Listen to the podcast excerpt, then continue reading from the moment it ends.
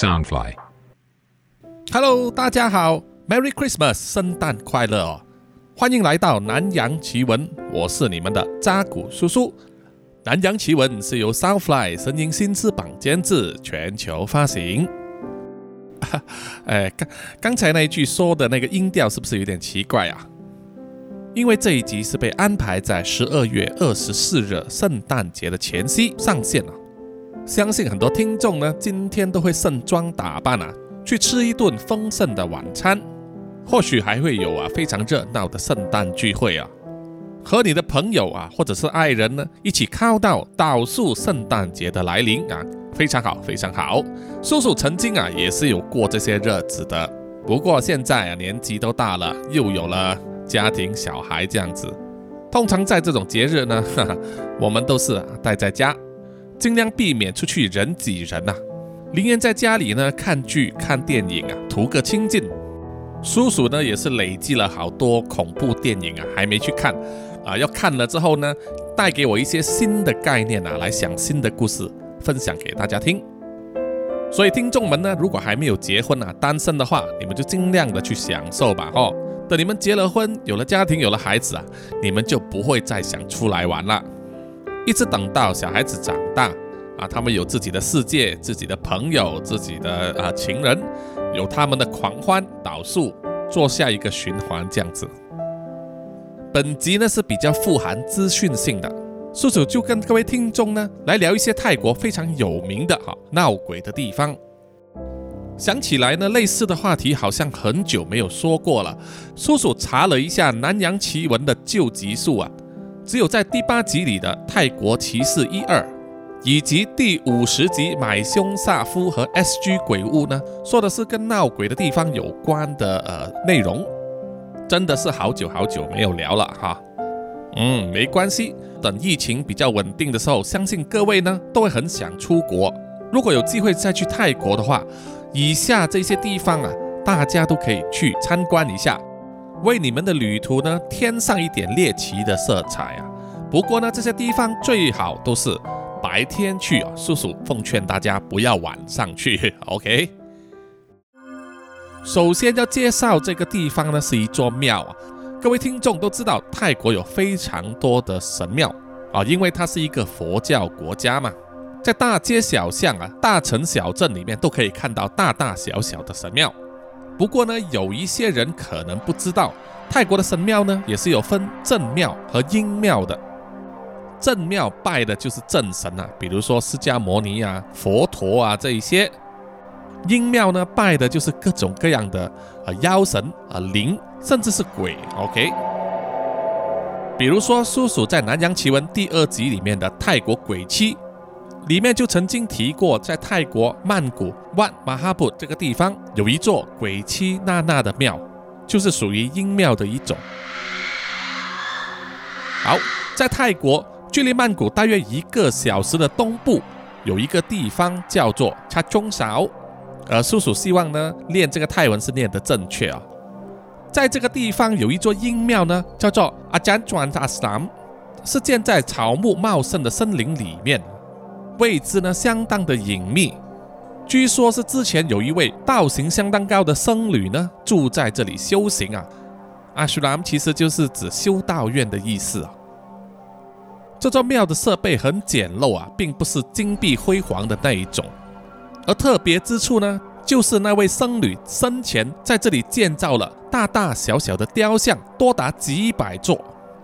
这些雕像都有不同的形态啊，除了人类。就是有大人、老人、男女、小孩之类之外，还有怪物，还有神话人物等等。这些雕像的大小呢，都和真人尺寸差不多啊，符合真人的标准比例。有一些还涂上了色彩鲜艳的漆料，有一些这长满了青苔。白天看的时候还 OK 啊，但是到了晚上的时候，如果看见这些雕像呢，很容易会被吓得魂飞魄散。那么各位听众呢，可以到南洋奇闻的 Facebook、IG 或者是 Mixer Box 里面的节目动态啊，看到相关的图片。听众们到 YouTube 上啊，也能够找到呢，有一些老外的 YouTuber 去阿詹传阿斯拉姆那里探险啊。让各位也可以体验一下，打个底。哈哈哈。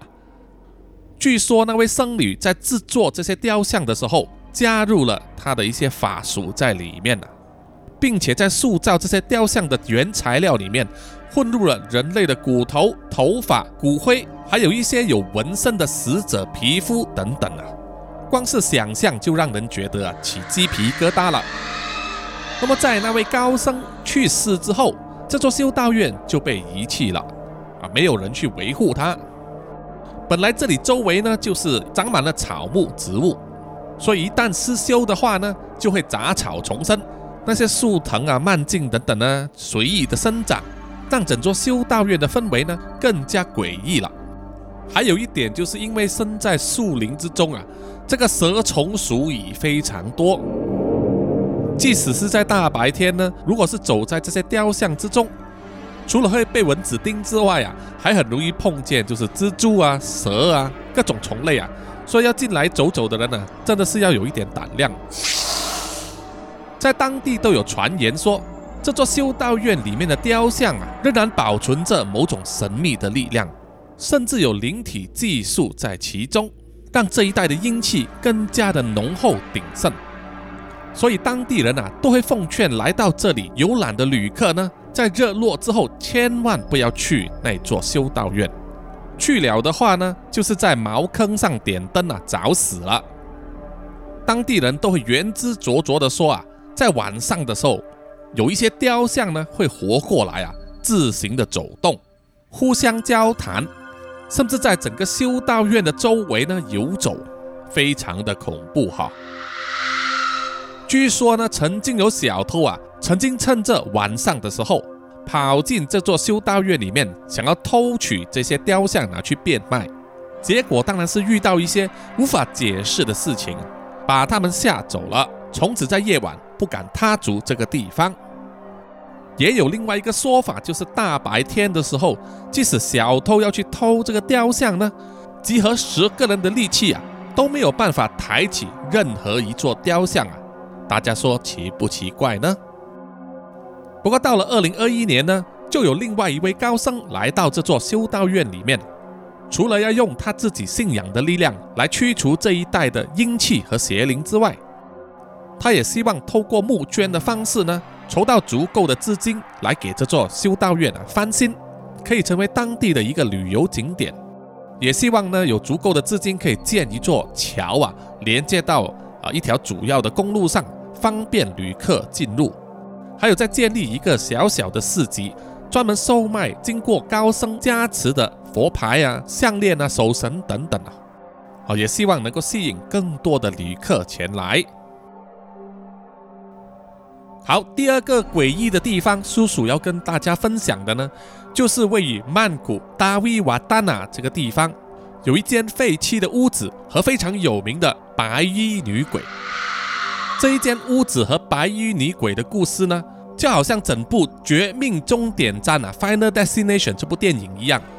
好，有看过这部电影系列的听众呢，都知道啊。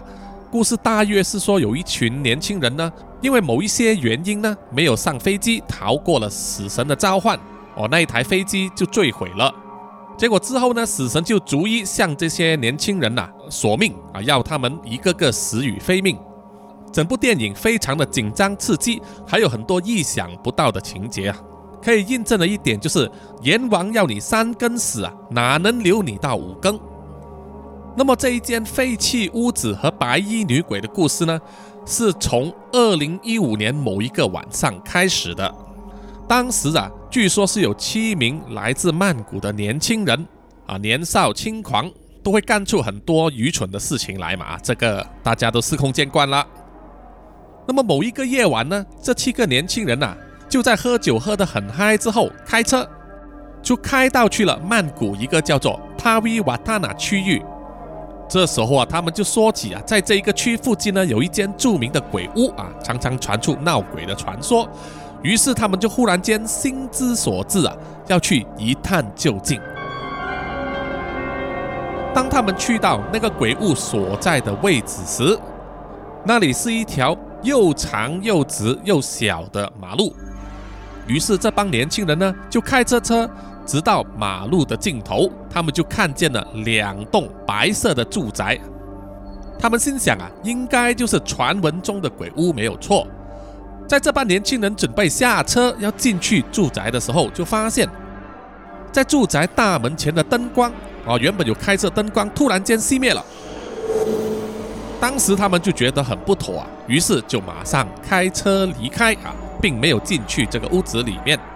啊，接着呢，事情就发生了，在三个月之后，这七个年轻人里面的其中两个人呢，就发生了公路意外啊。好，他们在开着机车的时候呢，就出了意外，砰啊，死掉了。那么在意外现场的目击证人呢，就原知灼灼的说，他们看到这两名年轻人在死之前啊，他们开着的机车呢，车尾载着一名穿白衣的女人。当然，在意外发生之后，再也没有人看到这名穿白衣的女人了。一年之后，七名年轻人里面的另外一个人呢，又是骑机车出事了，惨死在车祸的现场。当警察来到现场查看的时候，目击者说，他们当时看到这个骑机车的年轻人呢，车尾上是载着一个穿白衣的女人。当然了，在事发现场根本找不到第二具尸体，或者是那个白衣的女人了。又在一年过后，那七个年轻人里面的其中两名年轻人呢，也出事了，是死于火灾啊，住宅起火。住在他们家对面的目击证人呢，都说在火灾发生之前呢，他们曾经看到啊，一个身穿白衣的女人走进了他们的家里面。到这里啊，我们不禁要想，那个身穿白衣的女人，难道就是死神吗？她正在向这七名年轻人逐一的索命吗？啊！但是这个故事后来呢，是有一个转折点的。当这件事传开之后呢，当地有一些小报的媒体啊，就去这一座传说中的鬼屋那里查看。啊，是白天去的。记者回到那一条又长又小的马路的时候，就发现。那一栋废弃的住宅呢，其实是在马路的开头处，而不是尽头啊。那条马路的尽头呢？哦，之前那七名年轻人说他们看到两栋住宅的那个地方呢，在白天只是一片空地。所以啊，七个年轻人里面已经死了五个人了，剩下的两人呢，到今天为止还是每一天活在恐惧之中。每天都在祈祷啊，希望那个穿白衣的女人不会找到他们。啊，这个故事听起来很匪夷所思吧？但是在泰国呢，是被登上了主要报章的一个新闻啊，一再强调并不是空穴来风。那么信不信呢？就由听众自己来决定了哈。好，第三个位于泰国的这个诡异地点呢，也是在曼谷，叫做 soy eight mai 就是 Eight Mai 路八号。在很多年前，这里有一家非常有名的夜店，叫做 Santika Pub。当年呢，曾经是曼谷最红、最有名、最多人去轰趴的一个地方。在二零零八年十二月三十一日晚上，这一家 Santika Pub 就要举行一个最大型的跨年夜派对，准备让所有的宾客以最狂欢的姿态来迎接二零零九年。在当时，没有人想到的这个跨年夜狂欢派对，变成了死亡派对。就是在这座夜店里面呢，爆发了火灾，酿成了至少六十人死亡、超过一百人受伤的惨剧。在火灾发生的时候啊，消防员来到现场，然后进入夜店里面准备扑灭这个火势啊，消防员就发现了。有大量的尸体堆积在夜店狭窄的出口，哦，因为当时应该是情况危急又混乱，大家都想第一时间逃生，就挤在这个非常狭窄的出口里面，发生人踩人的事件。再加上大火发出来的浓烟，把这一些人呢都呛死了。当时的惨况非常的恐怖，令人心寒啊！这种闪地嘎 pub 的惨剧发生之后呢？民间就有很多传言说，这种惨案的发生似乎是有迹可循，早有预兆的。啊，传闻中都提出好几个要点，比如说第一个就是那个狂欢派对的主题名字叫做 Goodbye 闪迪卡，啊，中文就是再见闪迪卡了。因为那一场跨年夜派对呢，也是这一家 pub 最后一个派对。原本店家就是预算在派对结束之后，他们也要关门不再营业了。在舞会的当天，服务生呢都会派给每一个到来狂欢的宾客一张 CD 啊，它的封面呢是黑色的啊。网民说呢，这个是一个不好的兆头。而第三点就是在这一家闪迪卡 pub 的官网上。他们使用火焰啊来作为派对的主题，这种其实很常见嘛，但是不是又这么巧呢？啊，第四点就是啊，当天晚上负责演奏的乐团呢，团名正好就是叫做 Burn，也就是燃烧的意思。接着又有传言说，闪迪卡帕所在的位置呢，以前其实是发生过命案的屋子啊，被拆掉之后建立起来的。里面会有死去的冤魂啊，一直想要抓交替啊，云云。那么这一家闪迪卡 pub 当初起火燃烧造祸的原因到底是什么呢？根据官方的报道啊，就是说，相信是在倒数的时候，他们释放这个烟花，烟火升上去之后，有一些火花呢，就掉落在夜店的屋顶上，烧起来。火势渐渐的扩散到整家夜店了，也许同时造成了电流变压器的爆炸，这也牵扯住当初夜店在建造的时候呢，很多偷工减料以及违章的事件比如说夜店的屋顶防水处理呢，只是铺上了这个塑胶片，还有防潮的沥青纸，这些材料很便宜啊，但是一旦遇上火花的话，很容易会烧着。而且还被当局发现呢，整个夜店里面那么大，居然只有区区一个灭火器，这是多么不可理喻的事情啊！而整个夜店呢，只有三个出入口，大门出入口非常狭窄，第二个出入口呢是专门给工作人员出入，而第三个后门呢却长期锁上啊，防止小偷进入，也成为火灾当晚呢。让里面的一千多名宾客和工作人员呢难以逃生。发生大火之后，到了今天二零二一年了，闪迪嘎 pub 原本的位置已经被夷为平地啊，长满了杂草。但是在附近的人都说，每当到了夜晚，如果有人在外面的马路走过的话，就可以听见各种惨叫、哀嚎和求救的声音。从那一块空地里面传出来。好，下一个地点呢是在曼谷的拉恰大路啊，这一条是有名的死亡公路。但是这条路并不是在什么荒郊山野啊，而是在曼谷的大城市里面。左右各有四条车道，非常的欢畅。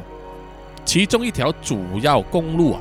这条路的两旁呢，都开了许多娱乐场所、饭店啊、餐厅、disco、卡拉 OK、按摩院等等啊，还有四家超大型的购物中心，以及啊啊，可能是代赛的中华人民共和国驻泰国大使馆了。在这一条蔓延几十公里的拉恰达路上，到了靠近曼谷刑事法院的路段的时候，这里有一段弯道，可以清楚的看到。在大道的中间呢，有一棵树下盖了一个小小的神庵，而大树下和神庵周围呢，都摆满了各种各样的贡品、鲜花、布条，甚至还有斑马的雕像。啊，为什么在马路中间会有神庵，有那么多贡品呢？因为啊，在这一个地方是车祸的黑区，这么多年来接连发生的交通意外啊。已经夺去了超过一百条性命啊！为什么那么多人在这里肇事，失去了生命呢？有人说是因为这里的道路设计不良，那个弯道太弯了，让人高速行驶的时候呢，来不及转弯，就会撞过去那边的树上或者是对面的车道。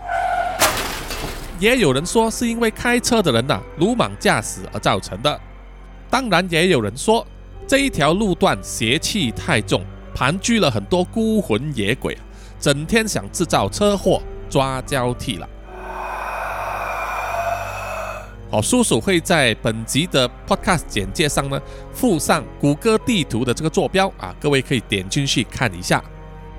在多宗的交通意外里面，侥幸生还的人呢，都说他们开车当时啊，有看到一个黑色的人影从马路中间的树跳出来，停在他们车前面呐，造成他们紧急闪避而酿出了车祸。于是民间就开始传出一种说法。就是每当你要开车经过这个路段的时候，记得要按你的车笛，来把想要抓交替的这些孤魂野鬼呢吓走，这样子你才可以平安无事的度过这个路段。到了二零一五年的时候呢，泰国政府就进行了清除活动，把那个小小的神庵推倒了，也清除掉周围的贡品。但是，一直到今天呢。还是有很多车祸死者的家属或者朋友啊，拿着贡品呢，来到这棵树下进行这个拜祭啊，也希望能够满足在这里盘踞的孤魂野鬼啊，让他们不再酿成惨剧，减少车祸的发生。所以各位听众啊，如果你有机会开车经过这条路段的话呢，记得要减慢速度，而且呢，按下这个车笛啊，把那些脏东西呢都赶走啊。以测安全。OK，第五个叔叔要跟大家分享的曼谷最诡异的地方是一座庙，这座庙叫做瓦潘园。在二零一零年发生事情的时候呢，曾经成为全国的头条。瓦潘园除了有庙宇之外，它附近还有一间菜市场非常有名。在二零一零的某一天呢，很多人就像往常一样来这里购物。吃饭、聊天啊，做生意这样子。当时有一个当地人呢，就注意到啊，有一只流浪狗口中衔着一个塑胶袋。他最初的念头是想到啊，一定是流浪狗去趴这个垃圾桶啊，找出剩余的食物来吃。这种情况很常见啊。但是当他再多看几眼的时候啊，就发现那只流浪狗呢，把那个塑胶袋撕开。吃里面的东西呀，那个当地人注意看了之后啊，吓得屎滚尿流啊，马上跑去报案了，因为他看见流浪狗吃着塑胶袋里面包着的东西啊，居然是婴儿的尸体。警察来到之后，马上呢就跟随那只流浪狗啊，要查出它到底是在哪里翻到那个装着婴儿尸体的塑胶袋呢？花了一些时间之后。警方才终于找到，是来自附近的一所叫做瓦拍苗的庙宇。警方于是进入了这间庙宇，在庙宇后方的殡仪馆呢，充满着一股非常难闻的腐臭味，让很多人都忍不住呕吐起来。而警方在里面的发现呢，更加的惊人。原来殡仪馆里面呢，有一个非常大的铁箱子。像是装垃圾的那一种呢，里面堆满了小小的塑胶袋。打开这些塑胶袋一看啊，哇，真的不得了，里面全部都是婴儿的胚胎，还有残缺不全的婴儿身体或者手脚。到最后数了一数，统计出来呢，居然有两千零二具婴儿尸体。经过警方的调查之后，才发现呢，在过去的几年以来。这一家殡仪馆里面的人呢，就收了非法堕胎诊所的钱呢，负责帮他们处理这个婴儿的尸体，就是将少女堕胎之后的胎儿呢，交给殡仪馆，殡仪馆就会负责火化。但是在事发的那一段时间，殡仪馆的火化炉正好坏了，不能运作，于是啊，他们就收到了堆积如山的这个婴儿尸体。多到没有办法及时处理，就全部堆积在这个装垃圾的铁箱子里面。事后呢，这两千零二具婴儿尸体啊，也被正式的火化，永经超度，好好的安葬。可是，在寺庙周围的人呐，却常常说他们会在那个方向呢，听到婴儿的啼哭声，让人不寒而栗啊。在泰国的新闻媒体上，也有刊登出照片啊。据说是人们在那个发现婴儿尸体的铁箱子前面啊，进行拜祭的时候呢，拍到有婴儿的幽灵出现在那里。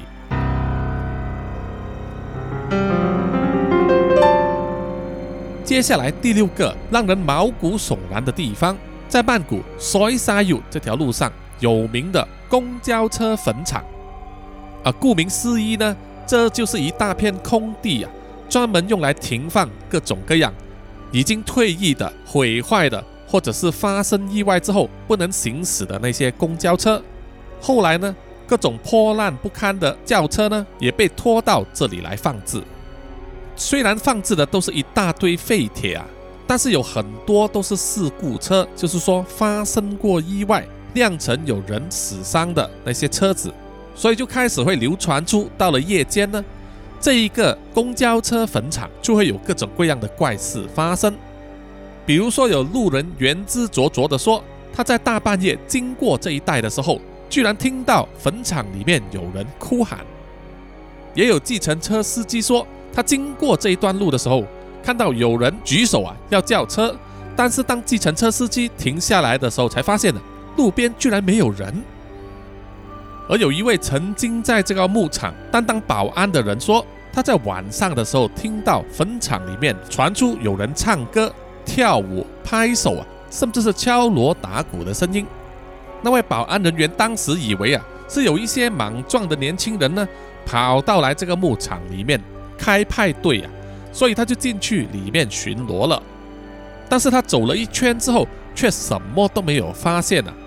只是隐约的找到那个声音的来源是来自一辆空置的公交车，而据说那一辆公交车呢，之前刚刚发生了意外啊，造成一群趁着学校假期出游的年轻人呢死亡，所以啊，这种地方呢还是少去为妙了。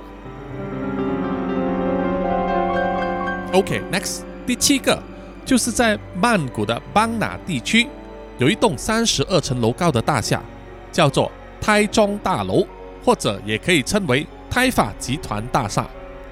这栋大楼就建在邦纳的高速大道旁边。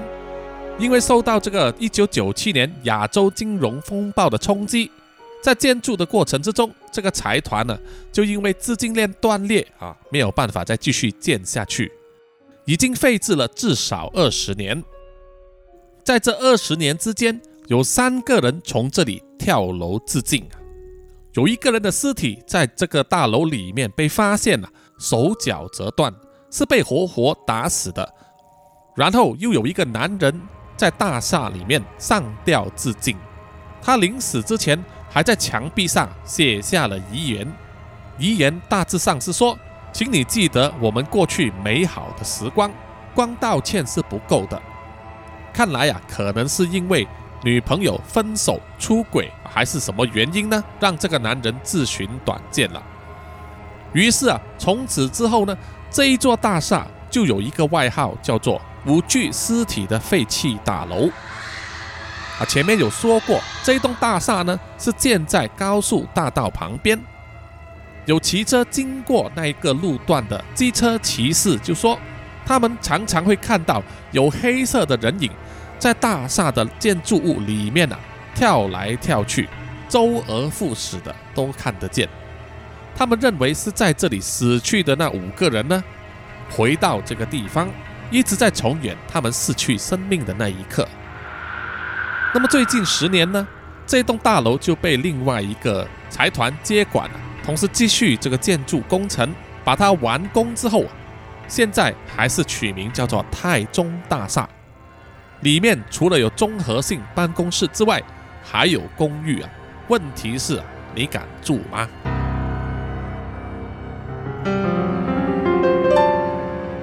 好，接下来第八个地方呢，是在曼谷的郊外啊，大约一个小时车程左右，呃，叫做堪加纳布里啊，北壁府。这里的郊外有一个用砖块砌成的废弃建筑物，四面都是高墙。还有一个铁质的大门，看起来当年呢守卫森严呐。但这座建筑物并不是什么城堡，也不是里面住了什么有权有势的人，而是一座妓院。在四十年前呢，这座建筑物就已经声名狼藉了，让那些仕途老马呢来这里嫖妓啊，发泄自己的性欲。那么在这里出卖肉体的妓女呢，有一些是出于自愿的，但也有很多是被强迫的。据说负责人呢，就对那些不肯卖淫、不听话的少女进行了各种各样的虐待，包括监禁、殴打。强暴、轮暴等等。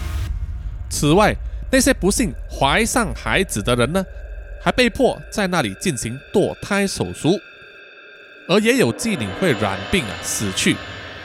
所以一直到现在都没有人有办法可以确认，在这座建筑物里面到底有多少名少女和婴儿呢失去了生命。所以让这座建筑物呢有了一个外号，叫做“妓女的坟场”。这座建筑物里面有非常多的房间呐，它的排列位置看起来就像是迷宫，甚至是监狱啊，很容易让人走失，而且也不容易逃走。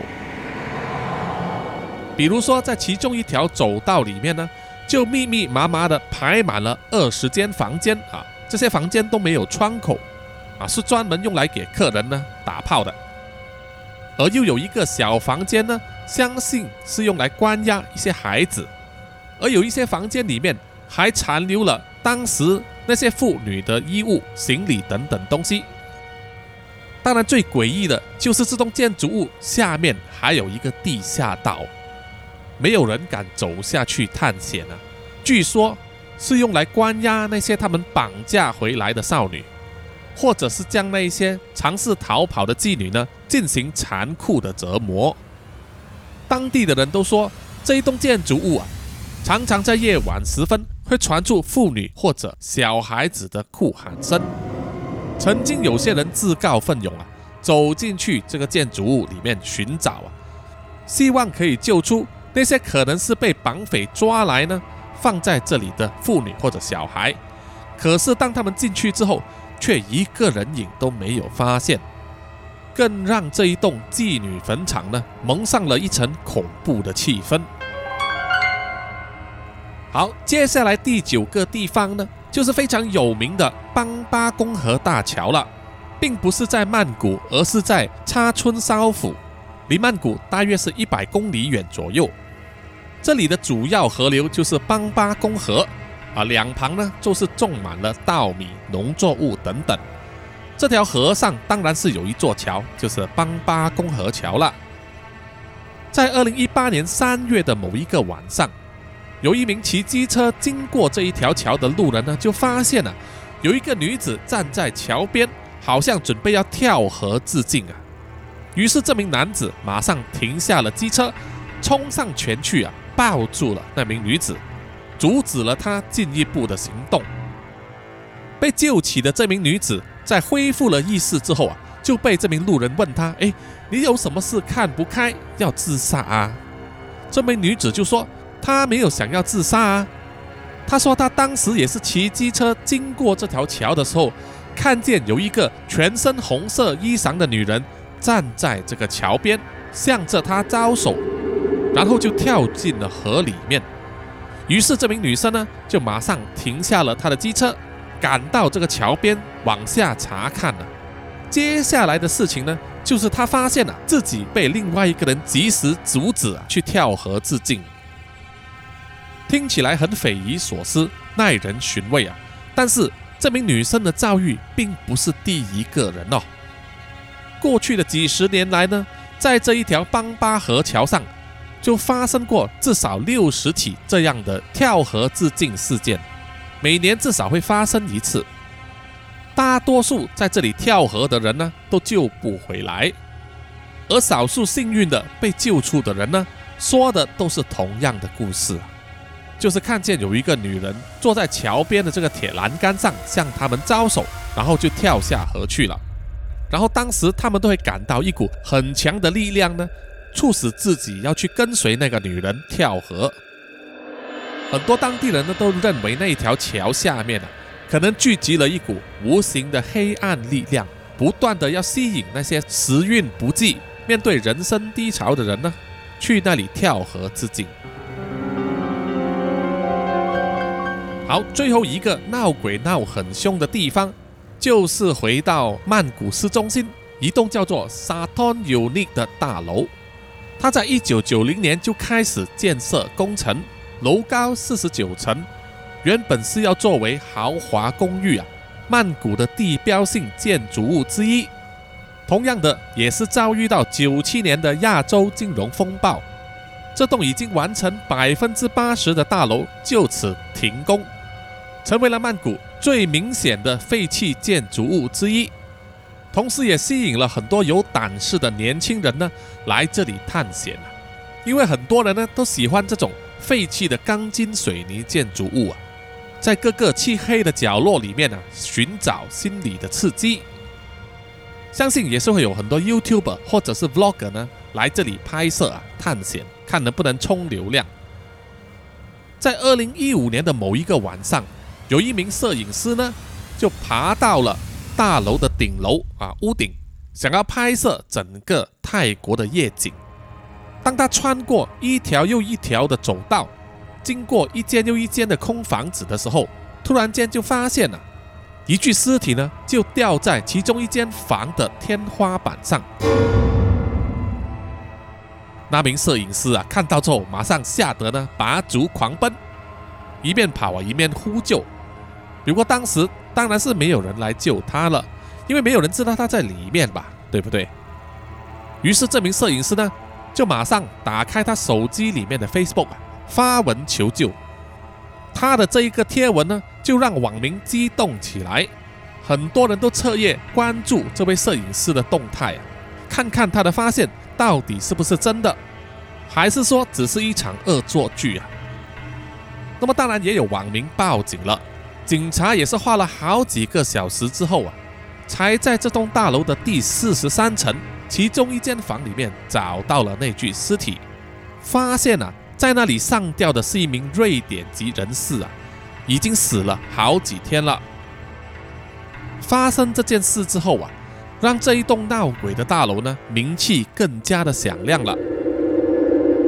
虽然曼谷的政府呢，还是大力的呼吁市民们呢，不要擅自闯入这栋大楼里面探险啊，把大楼周围呢都封锁起来，并且派遣保安人员在这里驻守，可是都没有用啊，完全阻止不了好奇的人士来这里探险。他们只需要买通这个保安人员呢，就可以进去了。在泰国的社交媒体上呢。总是有人爬上这座大楼啊，在里面拍照留念，甚至是专门拍摄里面各种各样令人感到恐怖啊、心惊的画面。从二零一五年起呢，拥有这座大楼的财团呢，正式宣布啊，会对任何擅自进入大楼里面的人呢，提出民事诉讼啊，控告他们。这样子做呢，大大减少了来这里冒险的人。而到了二零一七年，还曾经借出这一栋大厦，给泰国著名的恐怖电影导演呢，Sobon Sudabisi，也就是拍摄了泰国经典恐怖片呢《鬼影》的 Shutter 的啊那一位编剧，来拍摄他当时的新作品，叫做《The Promise》。那么本集的南洋奇闻呢，就到此告一段落了好，谢谢各位听众的收听。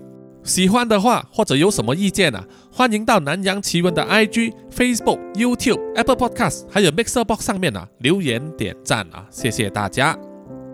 好，接下来请让叔叔呢感谢所有的南洋奇闻赞助者啊，他们是南洋探险家 Jimmy Chin、庄胜旺以及 Aaron Yu，南洋侦查员二四公园图子 Ralph Wu 一直该真爱笑 Sandy Lee 三十三洪志伟还有 Kinas。谢谢你们。那么这一集暂时就不说听众们的留言了。最后呢，就希望所有的听众啊，圣诞快乐，度过一个愉快的夜晚啊！谢谢大家，我们下一集再见，拜拜。